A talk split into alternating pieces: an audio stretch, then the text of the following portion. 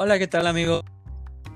Mi nombre es Víctor de la Rosa Y yo soy Juliana Chiple, y nosotros somos dos criticones en cuarentena. porque nosotros reconocemos que hay una pequeña línea entre ser crítico y ser criticón, Y es una línea que nos encanta cruzar. como nos encanta. Ya, cruzar. claro que sí. Víctor, es el segundo episodio. ¡Uh! Ya, ya sé, estoy muy contento por eh, la gente que nos apoyó en el Claro primer que sí. episodio. Realmente fue algo muy bonito el saber que pues hay gente que se interesa de lo que uno habla a pesar de que pues uno Sí. no es un, un genio, ¿verdad? No, aquí, aquí todo es cotorreo y todo es por diversión, pero nos pone muy contentos que a ustedes les haya gustado bastante y que nos hayan venido a escuchar nuestras preciosas voces, claramente. Y por los que compartieron. El día de hoy queremos empezar reconociendo y dando un saludo a esas personas que nos apoyaron desde el capítulo 1. Ya sé. Que por ejemplo yo tengo unas personitas. ¿Qué Ujú, tal si decimos una, una y una? Yo Perfecto. quiero darle un gran saludo a Carlos Spellman, que fue de los primeros que me compartió. Ay, yo quiero ah, mandarle un saludo enorme a Leti Ochoa, mi mejor amiga. Ah, gracias por compartirnos, amor. Te adoro, pequeña. Hola Leti. Eh, yo también quiero darle un gran saludo a Ana Ochoa, que también fue de las primeras que nos compartió. Gracias, Ana, hermosa, como siempre. Ah, mi novio Carlitos, Carlitos, gracias por compartir. Te amo y te adoro, y lo sabes. Otra, otra persona que nos compartió fue Denise Moreno. Un gran saludo, Denise. Sí, hola, Denise. Ay, y también quiero agradecerle a Mario Mares porque nos escuchó completo, se rió de nuestros chistes y nos, y nos va a apoyar en esto. Ya me dijo. Muchos saludos y muchas gracias, Mario. Y por último, también quiero agradecerle a Celeste Segura, una gran amiga, Mm. que muy amargadita, aunque, este, aunque sea un poco amargadita, nos apoyó, nos escuchó y, y también nos compartió. Te amo, Oh. Celeste. Te amamos, Celeste. Yo amo que- a todos. Los amo a todos. Yo sé. Yo por último quiero agradecerle a Cato. Cato, eres una niña hermosa, gracias por compartir. Y a Saúl, eh, gracias Saúl por escucharnos, por apoyarnos. Y él fue lo, el quien nos preguntó cuándo íbamos a hacer el siguiente episodio. Pues aquí está Saúl, aquí está, para ti. Aquí andamos, Saúl. Eh, te iba a decir, pues qué linda esta gente, pero también queremos decirle que vamos a manejar esta dinámica, que cuando se publique el próximo episodio, aquellos que lo compartan van a recibir un saludo de nuestra parte. Sí, de todos los, todos los programas que siguen vamos a saludar a esas personas que compartan nuestro trabajo y que nos escuchen. Gracias. Que nos apoyen. Sé que nos apoyen, porque nos apoyan mucho compartiéndolo y diciéndole a su amigo, oye, escucha esto, es genial, porque lo somos, somos geniales. Y así, y así podemos crear una comunidad. Ya sé, ya sé, bonito. Pero bueno, no venimos aquí a decir cosas bonitas, venimos a lo que somos no. buenos, A criticar. obviamente. ¿Qué Uh, película vamos a hablar? ¿De qué película vamos a hablar hoy, Juliana? De... ¿A que no adivinas qué? Esta, esta película está, ya, bueno, ya la vimos, está fuerte y es 365 días. Dios mío, es una de las de 50 sombras de Grey, ¿no? De la trilogía. No, no tiene nada que ver con 50. Bueno, supongo que tiene unas cosillas ahí que ver con 50 sobres de Grey, pero no. O sea, son un mar de diferentes. Y ahorita vamos a hablar precisamente de esas diferencias y, y de la película en general, claramente. Ok, empezamos con un pequeño resumen. ¿Quieres hacer los honores o quieres que lo haga yo? Ay, hazlo tú. Empecé yo el episodio pasado, hoy te toca a ti. Quiero escuchar. Ok, 365 días es una película que está escrita eh, por Blanca Lipinitska, que es polaca, así que no sé si pronuncié eso bien. Es Ajá. una obra de una trilogía, así que esperen más de esto. Pero ¿de qué trata esta película? Trata de Laura, que es una mujer, digámoslo, no- normal, que viaja en unas vacaciones con su pareja, de la cual de repente no sabe nada, hasta un día se le vuelve a, aparecer. Ella ya lo termina, le dice, ¿qué onda contigo? Si vinimos a vacacionar, ¿por qué me dejas solo? ¿Por qué me dejas sola? En eso se aparece un hombre muy misterioso que es italiano y, y No. debo decir más, obviamente está guapísimo, que se llama Máximo, Máximo. de repente sucede que Laura es secuestrada. Es secuestrada por los hombres de Máximo. Es que se llama Máximo, pero es como Máximo, pero como italiano. Es Es como que, bueno, Es que de hecho digo su nombre, Máximo. su nombre lleva doble S, o sea, no lleva X. Esa es la parte, aparte como que para decirle es Es la máximo parte italiana. italiano. Y resulta que Máximo le dice que él ha soñado con ella, que él la estaba buscando y que la va a tener retenida por 365 días, porque el nombre de la película tiene que Ah. estar en una parte, Obvio. y le va a dar este tiempo en el que la va a tratar bien, obviamente reteniéndola, hay que ser muy claros con esto, Sí. eh, y le va a dar este tiempo para que ella se enamore de él. Por alguna razón, él la ama ya, pero el, el punto de esta película es que él tiene que hacer que ella se enamore de él. Lo cual es muy romántico, si exceptuamos el hecho que es un secuestro. Este, y básicamente eso es 365 días. Creo que no hace falta decir otra cosa. Queda bastante claro el, el Sí. porqué de la película y el porqué del nombre. Sí, sí, prácticamente es ¿por qué 365 días? Porque es el tiempo que Máximo le da a ella para enamorarse de él. Sí, o sea, y, él recalca, por su propia voluntad. O sea, te estoy secuestrando, pero por tu propia voluntad te vas a enamorar de mí. Ok, tenemos a estos dos protagonistas cuyas eh, personalidades vamos a hablar un poco. ¿Qué tal si tú hablas un poco de Laura? Ok, Laura se nos presenta eh, como una persona muy, como que de carácter fuerte, eh, explosiva y a veces eh, impertinente, yo voy, voy a decirlo, o sea, porque una cosa es que, o sea, bueno, entiendo el, el contexto de Laura, la están obligando a estar con alguien que no conoce, que no quiere, y aparte, pues no es precisamente un empresario poderoso como en el caso de 50 sombras. Estamos hablando aquí de un narcotraficante. O sea, son dos cosas completamente diferentes. Sí, porque cabe decir eso, que Máximo la secuestra y tiene este poder para hacerla desaparecer porque es el, eh, ¿cómo se dice? El alto cargo en una mafia Sí. italiana, lo cual se me hace un italiana. cliché muy, muy grande. Ay. Pero bueno, Entonces- continúa con lo de Laura. Entonces ella eh, es como que si Máximo le dice verde, ella dice, pues yo lo quiero azul. Si él le dice, quédate aquí, ella, pues me voy.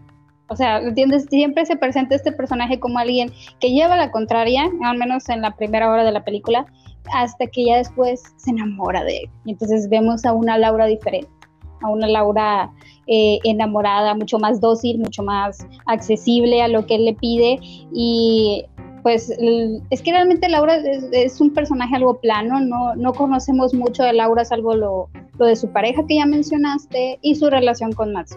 O sea, poco sabemos de su trabajo, poco sabemos, creo que tiene una amiga y creo que es lo único que podemos resaltar que tienen esta onda fiestera, pispireta, o sea, cuando está con Máximo es como que mm, de llevar la contraria, pero ya ella en su entorno es, un, es, de, es de fiesta, es de divertirse, de, de tomarse un poquito las cosas a la ligera, pero sin llegar a, a dejarlo todo, ¿verdad? Así como que, ay, lo voy a dejar todo así. No, ella se, se sabe divertir y es un personaje... Exacto, y además, como tú dices, es muy plano. No sabemos nada de ella, no sabemos su color favorito, no sabemos este qué tipo de música le gusta, no sabemos nada más, solamente lo que nos acabas de decir. Y de Máximo, debo aclarar que Máximo es una persona fuerte, es el Sí. líder de la mafia cuya eh, orden es básicamente un decreto para todos los que están alrededor de él. Entonces, el que se le presente una mujer como Laura que no quiere seguir sus órdenes lo pone mucho más, digamos, en una encrucijada de que yo quiero que hagas esto, pero ella no quiere. Pero No. no. te puedo obligar a que te enamores de mí, pero necesito que te enamores de mí. Es algo muy complicado. Es una situación que se repite a lo largo de la película, lo cual lo hace a veces un poco repe- repetitiva. Es Pero repetitiva. este sí, es muy repetitiva en varias ocasiones. Este y tenemos que decir que eh, también tenemos este pequeño tras- trasfondo de Máximo que él iba a ser el, el heredero de la mafia cuando su padre muriera, lo cual pasa durante los primeros cinco minutos de la Sí, película. este, ocurre que eh, matan a su padre en frente de sus ojos, lo cual es una situación bastante de cliché, pero que pudieron, pudo haber sido explotada de alguna manera, pero indefinida, eh, ¿cómo se dice?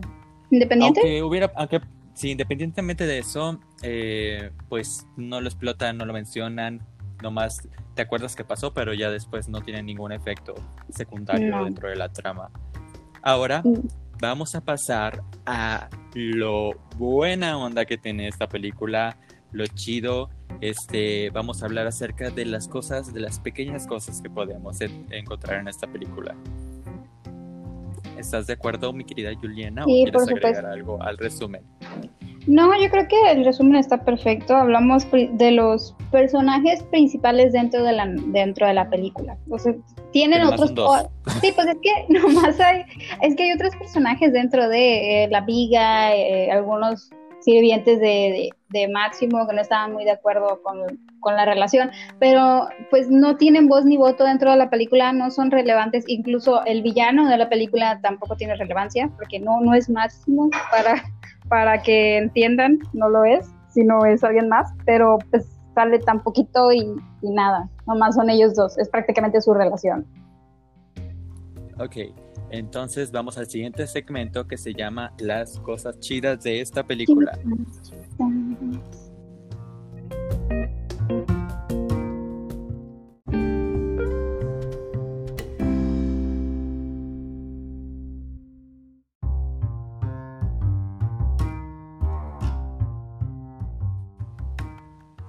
Y volvemos con Criticones en cuarentena, donde hay una pequeña línea entre ser crítico y ser criticón y nos encanta cruzarla. Venimos con lo chido, lo bueno. Dime, ¿qué uh. es lo que te gusta? Mira, la película es. Principalmente hay que aclarar el género de la película porque no vayan a ustedes a creer aquí que es romance. O sea, sí hay romance, pero en realidad es obvio que es una película principalmente erótica. hay muchas, un montón de escenas sexuales. O sea, hay que aclarar eso principalmente no, no la vean con su mamá, no la vean con su hermano pequeño, no sé si con el novio, si el, si el novio está dispuesto a, porque hay, novios de novios, ¿verdad que sí, Víctor? Hay novios que, o novias que no Ahora sí que vamos a ver Netflix. Te invito a ver Netflix a mi casa. exacto, ahora sí, sí es para ver Netflix. Entonces, sí, sí es como, y yo siento que sí hace su chamba esta película. No sé qué piensas tú, pero sí, sí es una película erótica, sí logra lo que, la voy a comparar, porque yo siento que a pesar de que 50 sombras también es de, eh, se puede considerar una película erótica y una novela erótica, porque también está basada en un libro, en el cine no logró no logró lo que todo el mundo esperaba de la película, tenía altas expectativas en cuanto al erotismo y, y aquí pues, aquí que te puedo decir, ya, ya lo viste, no, le vemos todo a todos, bueno, casi, casi, nunca se lo, algo que nunca se lo vemos a Máximo, no sabemos cuánto le mide a Máximo, no sabemos cómo lo tiene ni de qué color. De hecho, creo que sí se ve en una parte, pero muy poquito como de flash. Sí, así como que rápido. Y tú, sale. ¿A poco sale? Tengo que volverla a ver. No, no, porque la verdad sí es como que no, no se ve, se ve, no se ve mucho, pero definitivamente no me vas a dejar mentir, se ve muchísimo más o muchísimo mejor que, que en 50 sombras si comparamos ambas películas. Claro, y es que eh, estuve leyendo mucho en internet acerca de esta película y cómo la comparan con 50 sombras de Grey, puesto que son esas películas que tenían la misión de venir a darle como que una cachetada al cine y decirle, mira, esto es erotismo en pantalla grande. Y definitivamente, si lo ves con esos ojos de que la misión era llevar el, el erotismo a la gran pantalla, definitivamente cumple con este objetivo. Eh, las escenas están bien montadas, son escenas bastante eróticas en las que los actores demuestran esa eh, capacidad histriónica no lo hacen, em, digamos, que generando esta relación en cuanto a diálogo, pero definitivamente cuando están teniendo estas escenas se nota que esta conexión, que realmente les crees que está, eh, pues que se está disfrutando el cachondeo que se está llevando a cabo, ¿verdad? Y como tú dices, se deja a la, a la imaginación muy pocas cosas, pero tampoco son tan explícitos, obviamente, este no es una película pornográfica, entonces, por ejemplo, el, eh, no hay penes o vaginas, sí tenemos pues senos y, y ¿verdad? Lo cual es normal en una película para eh, mayores de 13 años. Sí, para mayores. Sí, para mayores. y este, y sí, de 18 años y definitivamente logra eh, llevar el erotismo a otro nivel. Pero donde más eh, gana esta película, donde está lo mejor de esta película, es lo malo, que solamente se concentra en, la relación sexual, ¿verdad? Pero ya vamos a hablar más adelante de esta película, de, digo, de, lo malo. Sí, ya más adelante hablamos de eso, que es obvio un punto a tocar. Y, y, pues sí, prácticamente aquí el romance eh, no es que no exista, pero sí está muy nulo. O sea, igual son dos horas de película, hay que aclarar, son dos horas de película. O sea, de, de, tú dices, ay, yo la primera vez que la vi dije, dos horas. Y con una, con una premisa tan pequeña, y eh, la película se las arregla para extenderse hasta ese punto. Y yo creo que eh, pues compensa, ¿cómo decirlo? Eh, se entiende por qué dura tanto, porque abarca un poquito de la trama, sí es muy larga, pero sí se concentra demasiado en unas cosas, o sea, en las cosas, en las cosas eróticas. Entonces, yo creo también creo que podríamos decir que la producción es de calidad para un, para, ¿cómo decirlo? Para hacer una película que no que no tuvo ni promoción ni nada, al menos de este llegó de repente sí, de este lado del charco al menos eh, no tuvo promoción. En su país sí, creo que sí la pasaron en el cine, creo que estuvo censurada un poquito y, todo. Aquí, aquí no, aquí prácticamente llegó de Netflix y, y se ve, o sea, se ve cara desde el vestuario. Me cómo cuando la película no es tan buena decimos que la producción se salva. O sea, no encontramos cosas buenas y, tenemos que sacar a flote la, producción porque no hay nada más. No, hay, muy Y como tú dices, sí, estoy de acuerdo. La producción está muy padre. Vemos eh, unas escenas muy candentes en un bote, en un yate que se ven así de que. La ciudad se ve muy bonita la ciudad. Ajá las eh, locaciones que utilizaron realmente nos deja ver lo bonito que, Europa tiene para mostrarnos, eh, lugares muy, muy preciosos. Eh, y definitivamente la producción es algo que sobresalta y también la, la cámara, las imágenes que nos dan y más en los momentos sexuales, creo que sabe dónde apuntar la cámara para que no se vea tanto el cuerpo humano, pero que sí se vea toda la intención, toda la acción. Sí, sí, sí. Sí, sí, sí. Y creo que también, ah, y ya, ya hablamos de la producción, ya hablamos de, de, que es una, es una película que cumple su función.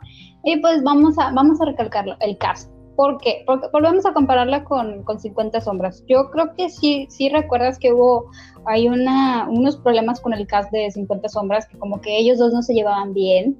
Como que Jamie y, ay, ¿cómo se llama la actriz? Se me acaba de olvidar el nombre.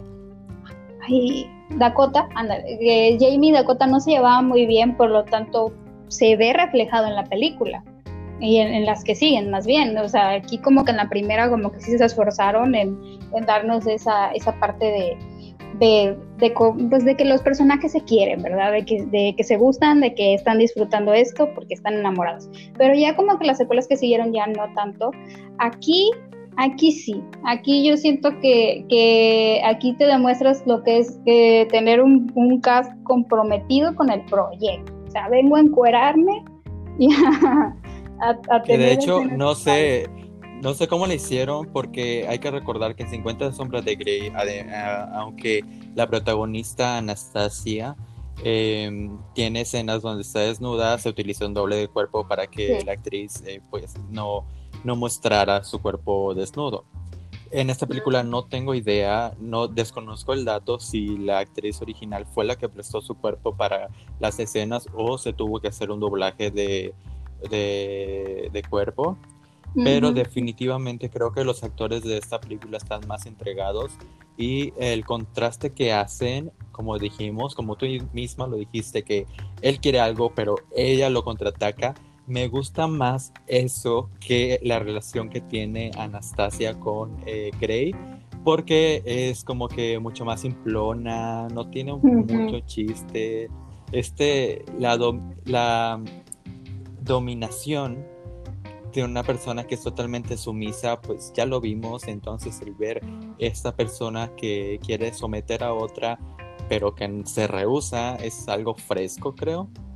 Sí. Es ilegal, cabe recalcar, es, ilegal y, no debería ser, pero definitivamente creo que... Ajá, no jueguen, no jueguen a eso. Pero creo que en pantalla es algo que, que como no, no, lo hemos visto, y, y, este, creo que es más original y más refrescante ahora que ya pasaron todas las 50 sombras de Grey. Y por eso hace que esta película sea mejor.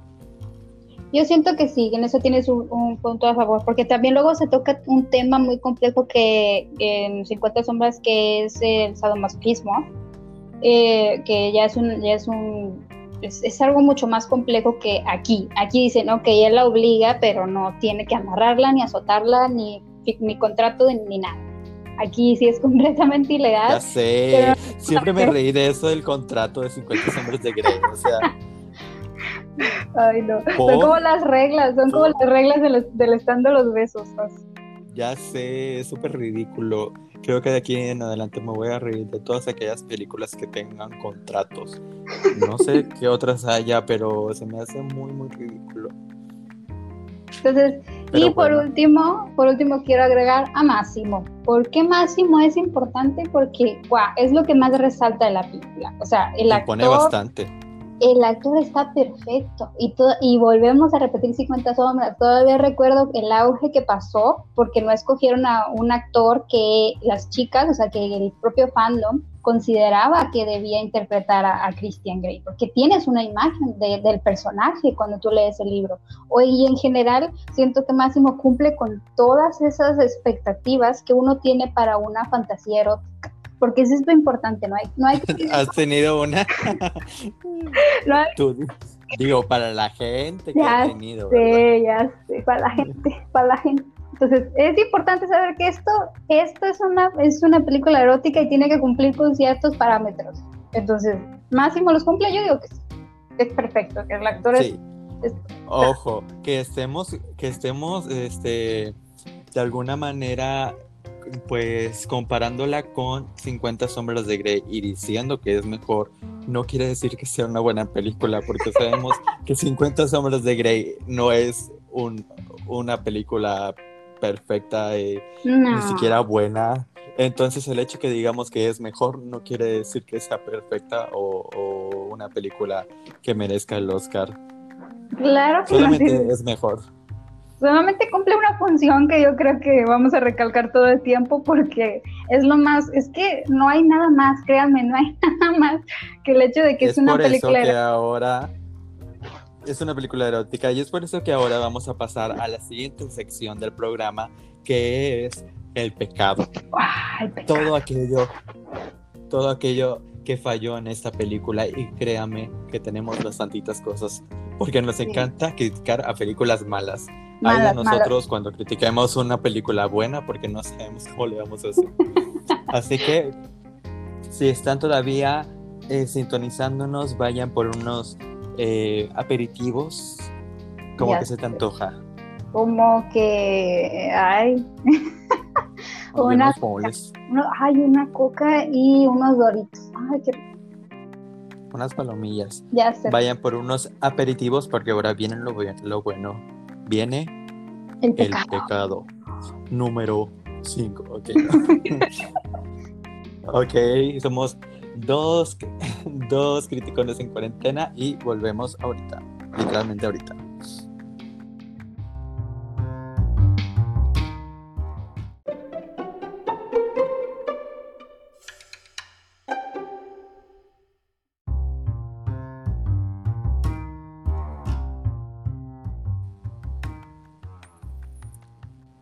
Ya volví con mis palomitas, ¿y tú? Yo aquí estoy tomando agua. ¿Por qué fit? Porque sí, ya tomé coca. Gente, gente de internet que nos está escuchando, volvemos aquí para seguir criticando esta hermosa película de 365 días, esta película polaca, y ahora vamos a resaltar lo malo. el pecado. ¿Quieres empezar o quieres que yo empiece esta masacre? Empieza tú, me encanta cómo masacreas las cosas. Solo es una palabra. De nada. Digo, gracias. Primero que nada, hay que decir que en esta película, como en el stand de los besos, no tenemos una trama concreta y mucho menos tenemos desarrollo de personajes, los cuales me parece muy, muy desaprovechado. Tenemos estos dos personajes que tienen potencial. Por ejemplo, voy a seguir haciendo comparaciones. Salud. Ay, perdón me tapé la boca, ¿ok? Porque uso el, ángulo interno del brazo. Cuarentena. Porque hay que... Ajá, estamos en cuarentena, recuerden. Lo siento mucho. bueno, eh, sigo comparándola con 50 sombras de Grey.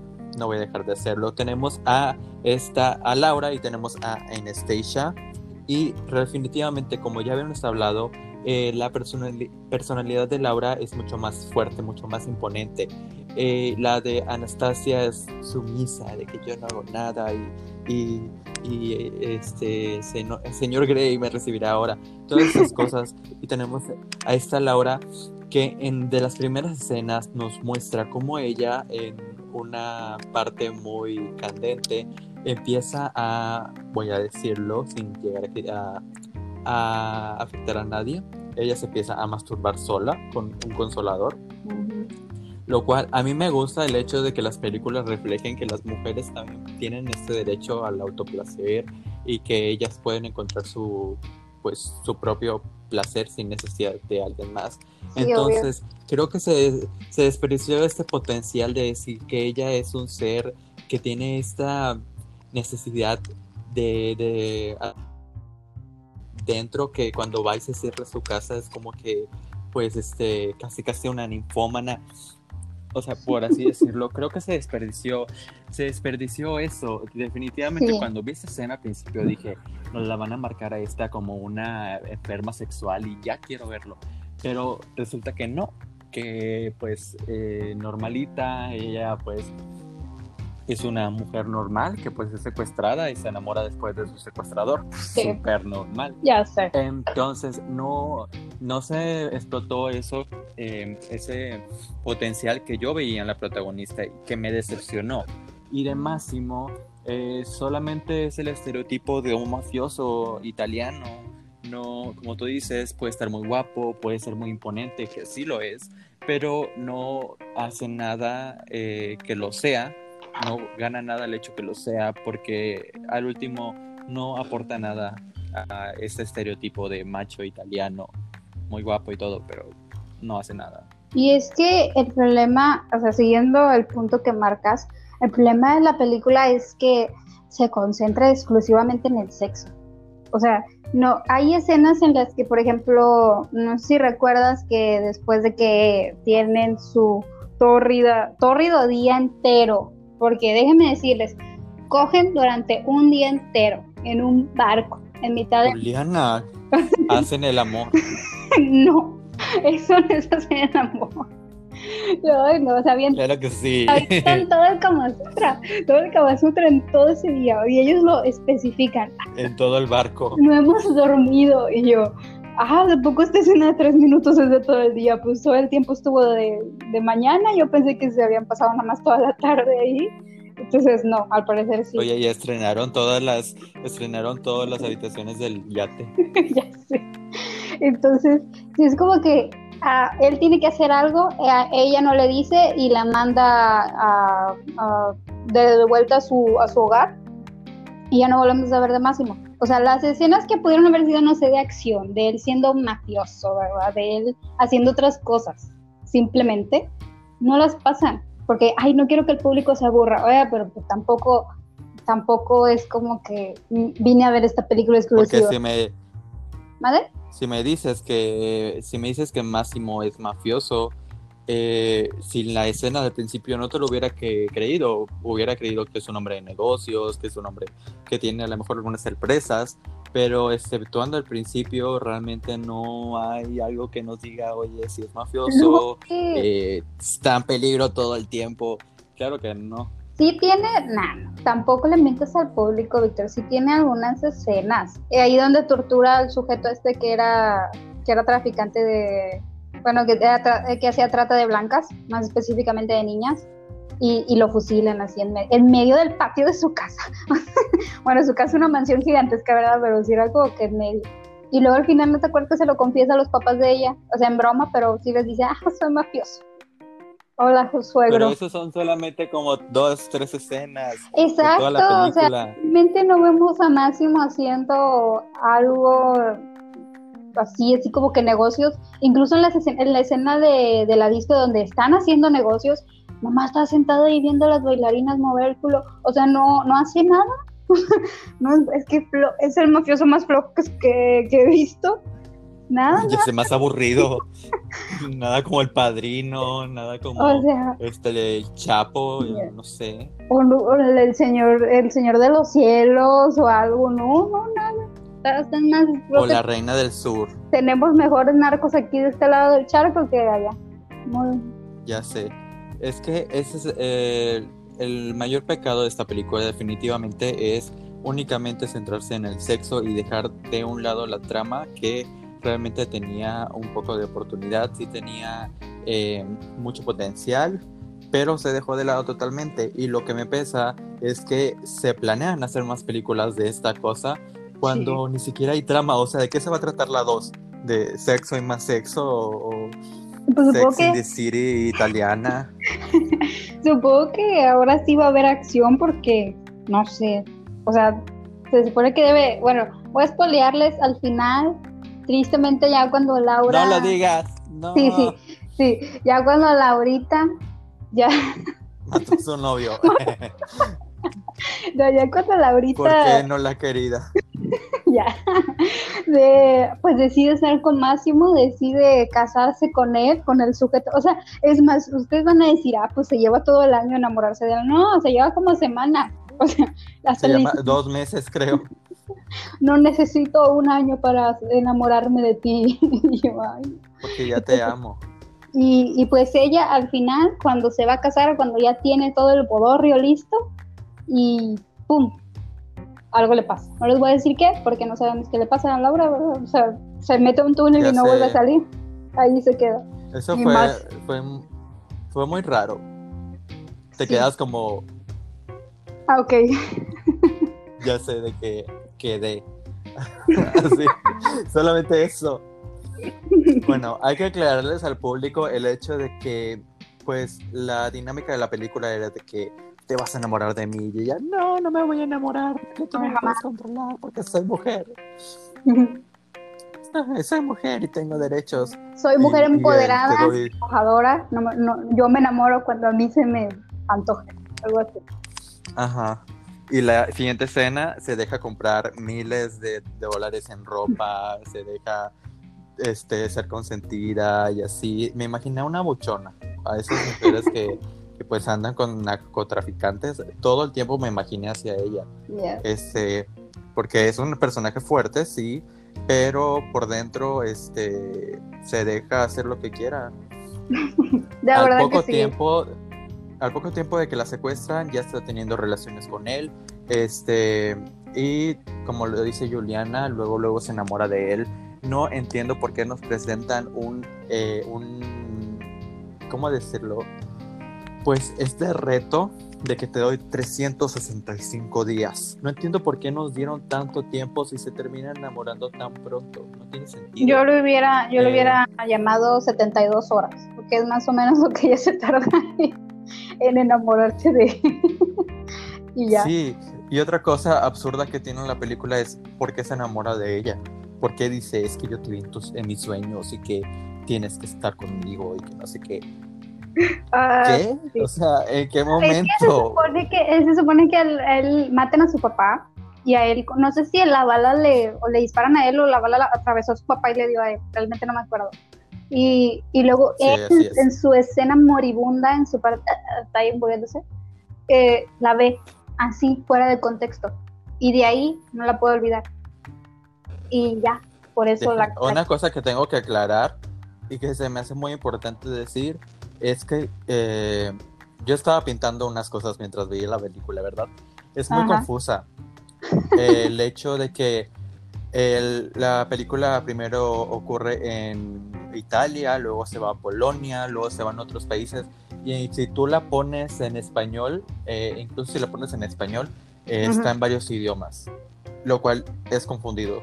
Aparte, eh, yo no sabía que esta chava se llamaba Laura hasta como la mitad de la película. porque no es porque no le estuviera poniendo atención, sino que realmente, no sé, la forma en la que el guion está escrito no le da tanta importancia a ese tipo de cosas como el, nombre. Porque no fuera con Máximo, porque Máximo lo repite. Máximo, Máximo, Máximo, Máximo, Máximo. Pero Laura, a mi Laurita no le dieron nada. No. Y no mató a su novio, hubiera estado más. Es más, creo que hubiera sido más entretenido. Porque si te. mexicanos sí tenía ahí la Laura un noviecillo, un, un calvito, un calvito, iba a decir calvito pelón, un calvito gordito, bastante simpático, que usaba bermudas, o sea, completamente diferente a, Máximo. Y es como que eh, vamos a pasarlo aquí, y ya que estamos hablando de los personajes, que también es un acierto, pero aquí también los personajes son un desacierto, obviamente, porque sí es como que te ponen a ella como que estaba frustrada sexualmente y esa es como que la principal razón por la que se siente atraída por Máximo. O sea, no le importa sus sentimientos, ni el cuadro gigante que está en medio de su casa de ella, ni, no que la secuestro. Que sea una persona que asesina gente. No le importa que sea una solo, solo lo ve de la cintura para abajo. Esa es la parte triste, ¿no? No aprovechan a máximo. Y su billetera. ya, ya. O sea, si fijaste que hay como dos escenas de clásicas estas de, de, compras de, de, vestidos y de pijamas y de así estilo mujer bonita. Me imaginé de que sí, es lo que iba a decir Pretty Woman Walking Down the Street. Es lo que iba a decir. Hay como dos escenas de eso de que le voy a comprar cosas bonitas, vámonos a la tienda, vámonos a Plaza Fiesta, al mall. Este, no era necesario porque no vemos usándola toda esa ropa, no sé. ¿Pero por qué? Porque tienen que justificar dos horas de película, Víctor. Se pasó ah, dos escenas. Dos escenas de... Tenía que justificar dos horas de película y no poner más de sexo. Entonces, por eso, ese es el porqué de tanta escena comprando ropa. Ahora quiero que nos pongamos un poco serios, porque pues siempre está esta parte de la comedia, lo cual siempre es bueno hablar así de las películas. Pero algo que me molesta es por manera de estas cosas es la romantización de conductas que no deben de ser romantizadas, que no deben de ser un ejemplo para otras personas. Sí, exacto. Mucho menos para adolescentes. Y esto de que te secuestro para que te enamores de mí, a pesar de que obviamente no lo hacen para que la gente empiece a secuestrar chavitas o así. El hecho de que utilicen esta trama y que no le den el contexto suficiente para que la gente reconozca que está mal, porque en ningún momento dicen, oye, el secuestro está mal, porque a final de cuentas resultó. Entonces, eso me parece algo súper malo el síndrome de Estocolmo es algo que se conoce y este que es cuando una persona se eh, crea un vínculo sentimental con su secuestrador. Sí. Y esta película se vendía como una película que hablaba de esto. Yo creo que no fue así, porque el síndrome de, Estocolmo es un poco más complicado, más complejo que eso. Sí, es muchísimo. Y, esto solamente es una película de una chava que se enamora de un vato que la secuestra porque es guapo y porque sexualmente se ve que la va a, pues a, satisfacer más. Creo que simplemente es eso. Yo creo que esto, vamos a psicoanalizar a Máximo, habla mucho de sus problemas de confianza. porque tienes que, en lugar de conocerla de manera normal, porque tienes que secuestrarla, o sea, le das el año, pero que esté conviviendo contigo. Y poniéndonos ya serios, serios, serios, o sea, romantizan el abuso. Que ese es, no, te iba a decir que, o sea, nosotros estamos armando una mejor trama de, la que hubo, pero este, ni modo. ¿Qué decías? Pues lo mismo que, que, mencionabas tú. se romantiza el abuso, se romantiza el secuestro, se romantiza el crimen organizado, que ya de por sí ya donde, donde nosotros vivimos pues, está demasiado normalizado y romantizado. Ya quiero que hagan la versión, quiero que hagan la versión de Sinaloa. Ya, ya. sí ay, tienes un ya tienes el Señor de los cielos y la, y la ¿cómo se llama? La Reina del Sur. Eso es prácticamente eso, romantizar y, normalizar. A mí no me toca, es la Reina del Sur, ¿ok? Ay, está bueno. bueno ¿Y a mí Teresa? Ay, está bueno, no toca Teresa. Entonces, sí es como que aquí eso se hace. O sea, el, el romantizar todo lo que está mal y, y no puntualizarlo en ningún momento en ningún momento crean que alguien dice, no, ¿sabe qué? Oiga, como que eso no, está bien. No, nadie dice eso en toda la película. Ni siquiera la protagonista que está siendo abusada, secuestrada. Secuestrada. Y todo.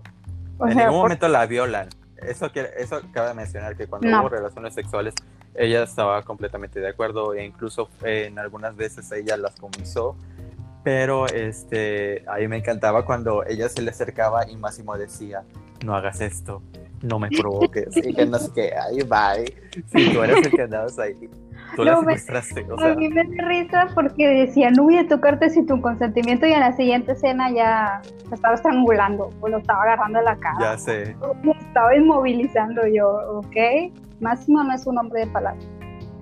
Entonces, sí, es como que... ¿Por qué no sería?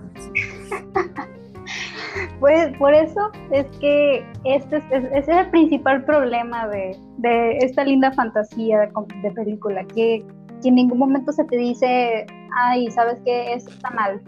Y lo sabemos, pero pues nos enamoramos, ¿verdad? Entonces es como que, mm, no. Y tengan es por eso que nuestro deber es decir que esto está mal. Exacto, no. no, lo hagan. Si eres menor de 18 años y viste esta película, le voy a decir a tu mamá. Déjame decir. le, voy a decir a tu mamá. Le voy a decir a tu mamá. Porque ¿qué andas haciendo viendo estas películas, niña? Niño, también. O sea, Vete a ver el, Kissing Boot. Ese sí te dejamos. Vete a ver Kissing Boot. Vete a ver la Sierra Burger, ¿sabes? Ponle. ya quiero que critiquemos a Sierra Burger. Bueno, ese es otro tema. Ahora vamos a nuestro nuestra opinión general. Creo que ya en esta parte del, programa dijimos pues casi todo, pero vamos con el resumen general y al último vamos a hacer unos pequeños avisos, así que vamos a la siguiente sección.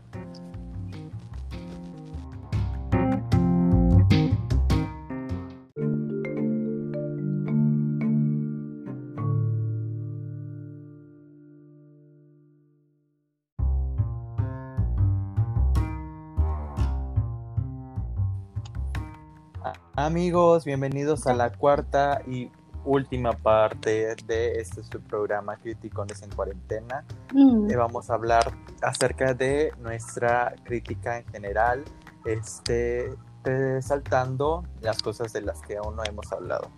Dime, Juliana, opinión general, critícala, destrózala, califícala.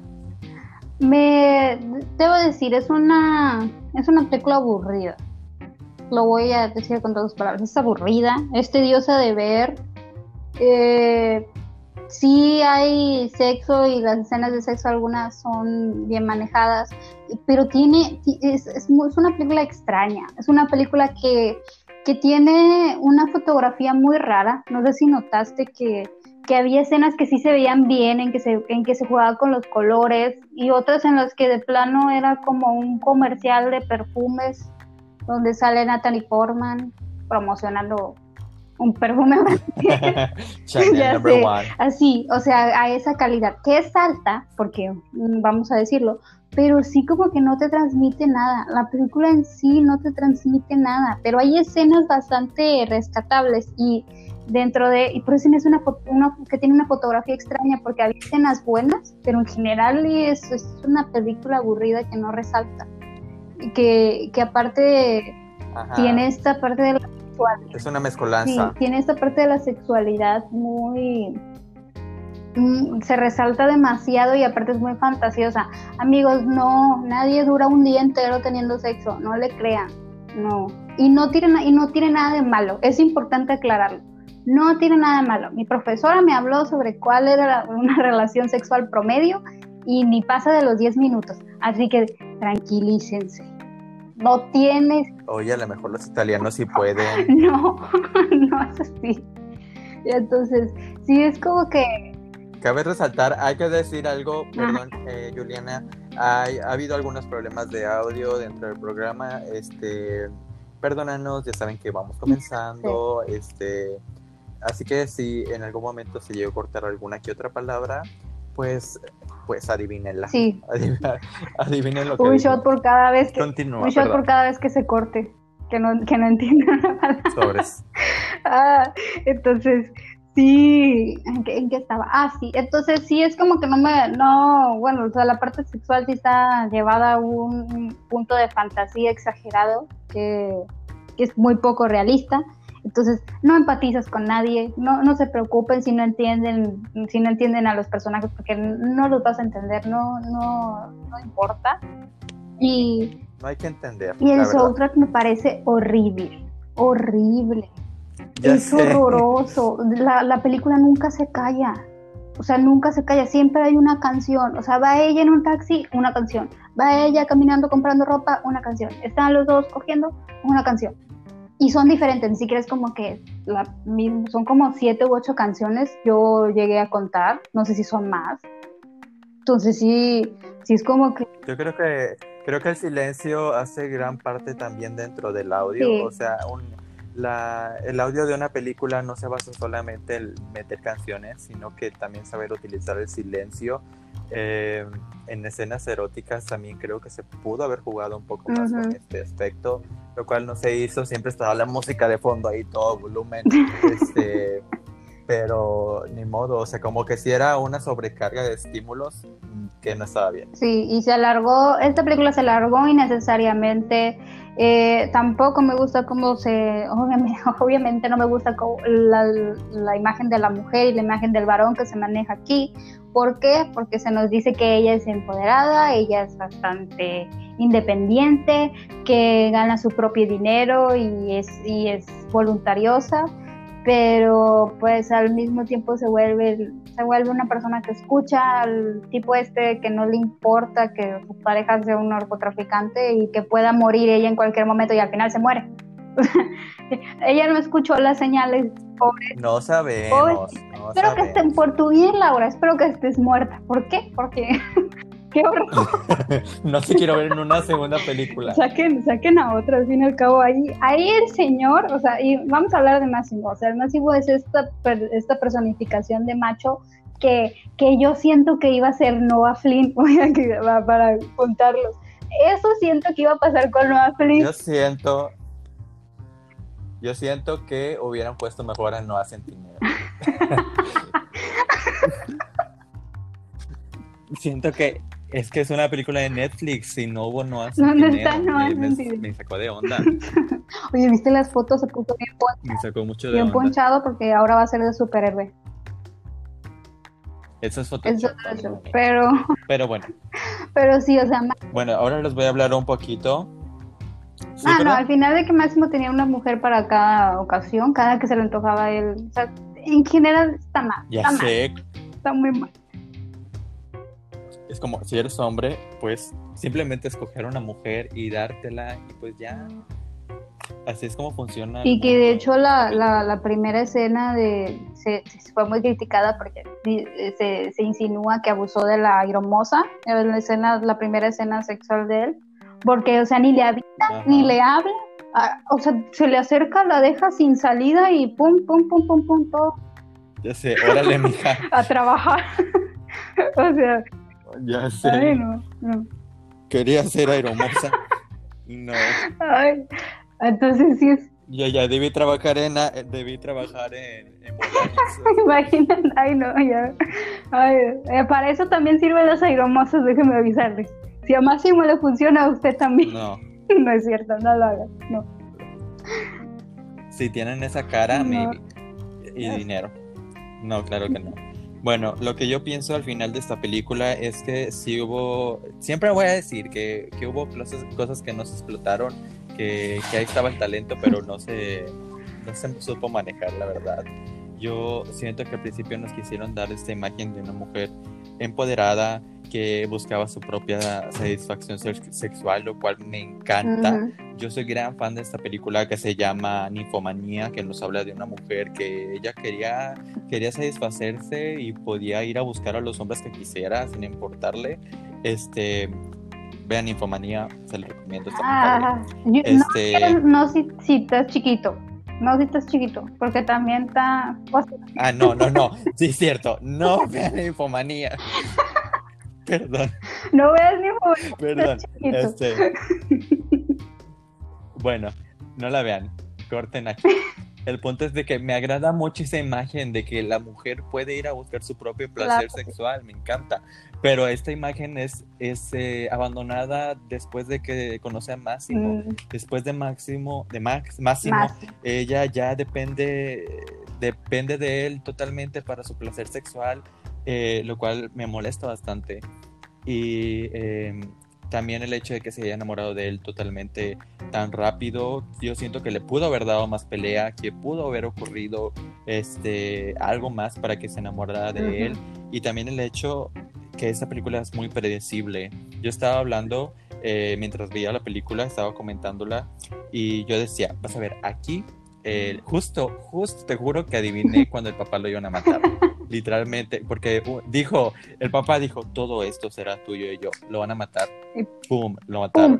O cuando ella se cayó, ella se cayó eh, por la borda, este, yo dije, le salvó la vida, se va a enamorar de él por eso. Es demasiado predecible. Y más si has visto películas, o sea, cualquiera que sea un poco cinéfilo y que, que ya sepa un poco acerca de clichés y de cosas que usualmente pasan, de de giros en películas que son muy utilizados porque son muy prácticos. Eh, esta película sobre se pasa en usar este tipo de cosas. Es por eso que se vuelve predecible. Y en general, yo creo que mi calificación para esta película, por el hecho de cumplir y ser esa película con erotismo que nos promete ser, porque no nos promete ser una película de drama súper profunda, sino una película donde vamos a ver mucho sexo yo le voy a poner un 5 de un Razzie a un Oscar. Qué coincidencia. Yo también, sí, le pongo un 5. Es menor, porque es menor, porque la comparé con el stand de los besos y definitivamente me divertí más con el stand de los besos viéndola. Aquí era como que me reía de algunas escenas, como la escena donde le dice que, que la, la iba a amar para usar lenguaje, lenguaje family friendly la iba a amar que sus iba a ser el amor. hasta que sus gritos se escuchaban hasta no me acuerdo dónde dijo hasta Polonia o algo así o sea eh, o sea ese tipo de frases me dan risa se supone que fíjate que yo no me reí ni siquiera por ni por comedia involuntaria me reí entonces realmente la película no me no me no me causó nada yo yo sí estuve como que plana durante toda la película yo ah qué mal qué chido. Mm. Y, y, Ya sé, novia, en nosotros no hubo emociones, pero ella hasta el cielo. Yo me reía por eso, porque no había. Y, y oye, ahí que aclarar algo y es, y, es bien raro que yo noté durante la película, y es que Máximo tenía mejores expresiones que ella. O sea, como, que ahí ah, en, el, en el momento del placer, de, de, de hacer el frutifantástico. De la relación. Eh, Fruto fantástico, fruto delicioso. ella, ella sí se veía actuada, o sea, sí se veía como, voy a decirlo, como una actriz porno. No, hasta creo que las actrices porno hacen un poquito mejor trabajo porque ellos sí están haciendo la relación. Hubieran contratado actores. Ya sé, entonces, y, y, a ella como que no se lo creía y yo al, al máximo sí. Entonces sí tenía sus caras así bien exager pero exageradas, pero igual también decía, ok, ya te estás pasando, dijo, ya ya eso ya no, no es normal. Pero... Algo que me gustó y que no mencioné es el hecho de la de diversificación de, del sexo que hicieron, que no nomás hubo sexo vaginal, que es lo que siempre, siempre se nos muestra en, películas, sino que también hubo sexo oral, hubo varias posiciones, lo cual alienta un poco al espectador a, experimentar, siempre cuando, cuando tu pareja esté totalmente consciente y de acuerdo con lo que vayas a hacer Sí, Entonces, eso está padre, que, que también le enseñen un poquito al espectador. Ajá. Lo cual no es educación sexual, pero este sí te saca un poco de lo estereotipo. si van ustedes a recrear alguna posición, que todo sea consensuado. Fin. Ajá. Creo que todo eso. Tu novio fingiendo ser No, máximo. y- Ya sé. No, amor, no te pongas bigote italiano. No, no traigas pizza para ser italiano. Ay, no. Entonces, este. Yo creo, y también creo que, que no me llamó tanto la- las cosas sexuales, porque te digo que yo soy gran fan de esta película de, de Ninfomanía, la cual me encantaría criticar, criticar algún Sí, día. No sé si la has buena. visto. Yo no lo he visto, Yo pero la amo, la amo. Me gusta el trabajo de La- Lars von Trier, que es el director. Tiene un cine Ajá. muy crudo y Ninfomanía es una película muy cruda. O sea, es, es un, es- hay que aclarar que, que es que es que las hoy en día se usan como somos como que el público es muy extremista. Como que ya tienes relaciones como dos veces a la semana y dices, ay, ya soy una ninfoma. No, mija, no, así no funciona. Sí. Es muy normal tener ese tipo de, de contacto con tu pareja. Ya, o sea, aquí en la película se presenta ya como un problema mental prácticamente y sexual, un problema muy grave. O sea, es, es el tener sexo ya por el hecho de tenerlo, no por querer placer, porque ya ni sientes placer. Que Pero ya no digamos más porque Ninfomanía se merece un video, digo, un pod- podcast completo. Yo amo Ninfomanía, solo lo tenía que decir. Ojalá. Este, pero bueno, llegamos al final de este programa, pero vamos a hacer unos pequeños anuncios. El primer anuncio es recordándoles que a todas aquellas personas que nos hagan el bendito y hermoso favor de compartir nuestras publicaciones con los podcasts van a ser saludadas en el próximo podcast. Uh, Así que estén muy pendientes acerca de eso. ¿Y cuál es el otro anuncio, Juliana? que vamos a crear una página. Una página de Facebook, Ya sé. para ser De página de Facebook, claro. Eh, Ajá, entonces Dos Criticones en Cuarentena va a tener su propia página de, Fex- de Facebook para que vayan y le den like también y que la compartan para que más gente eh, pueda llegar a nuestro contenido. Les digo que estamos muy contentos por la gente que nos ayudó, pero también pedimos para que esto vaya creciendo y que este proyecto se vuelva no solamente Dos Criticones en Cuarentena, sino que seamos cientos y miles de criticones en cuarentena. Sí, porque ahí vamos a poder leer sus, sus, opiniones, qué les pareció el episodio, qué, qué quieren que comentemos, porque bueno, aquí estas son películas que nosotros nos mm, decidimos hacer, pero ahí va, ahí con la página ustedes van a poder dar también sus opiniones sobre la, sobre la película, van a poder re- recomendarnos series o películas o algún anime, también un drama, cualquier cosa que quieran que critiquemos, que hablemos, entonces para que lo sepan. Claro, además vamos a subir memes y todas estas Exacto. cosas. Queremos formar una comunidad muy linda, muy, muy, muy chida, ¿verdad? Entonces, sin más preámbulos, yo me quiero despedir. No sé si tengas algunas palabras que quieras decir, Juliana, No, más pues, de las que ya hemos dicho. creo que hemos hablado un montón aquí. Va a durar bastante. Sí. Bueno, muchas gracias a todos. Espero que tengan un gran fin de semana, que estén disfrutando este viernes. Sí. Y recuerden que existe una línea muy delgada entre ser crítico y ser criticón, Y nos encanta cruzarla. porque somos bien criticones. Sí, Bueno, entonces nos vemos el próximo martes, ¿verdad? sí, el martes. Próximo martes con más de este programa que hace que nos gusta llamar. Criticones en cuarentena. Nos vemos, Adiós. cuídense mucho. Besos.